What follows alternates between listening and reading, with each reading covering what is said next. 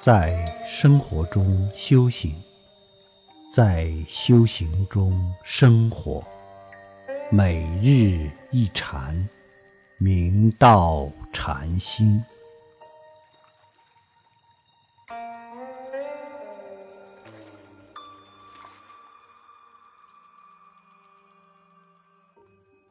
出家人接受了大众的素斋供养，不能虚受供养。往往在过堂后会随机说法，希望对大家有一些鞭策，对修行有一些帮助。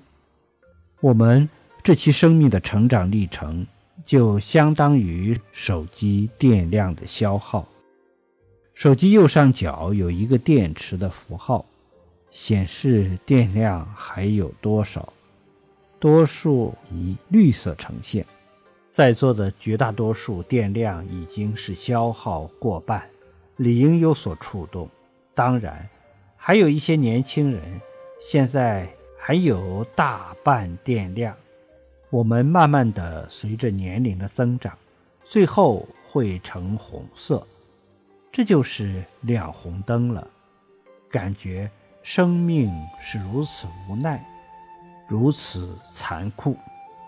我们这一期的生命就相当于手机充电一次，再一次重新充电，那是另其生命的开始。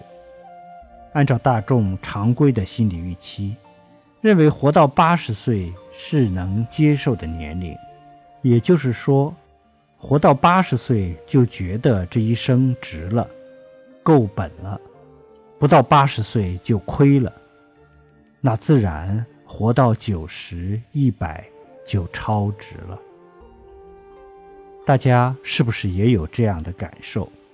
以前人至七十古来稀，现在寿命提升了，但八十岁也是一大关。即使到八十岁，其中间是四十岁，过了四十岁就已经是少分的电量。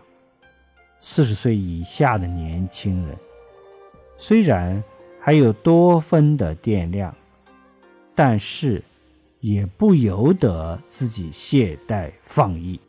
前段来拜访师傅的一个年轻人，小伙子二十多岁，在师傅那里谈到晚上十点多，他很有危机感地说：“师傅，我的未来怎么办？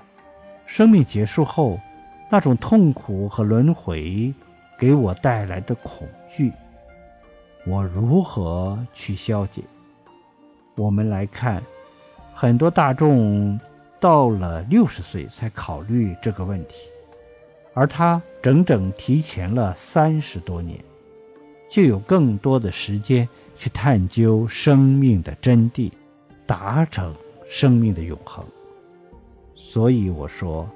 你很有福报，二十多岁就考虑生命的问题，为什么？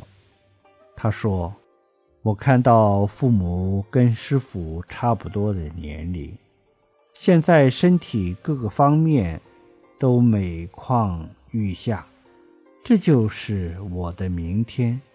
看到爷爷奶奶都八十多岁，走路都困难，这就是我的后天。”诚然如此，衰老就是这样转瞬即至。大家要真正体会这样的感受，要有这样的绝招，警策我们脱年解缚，去超越六道的泥潭，得到生命的光明和自在。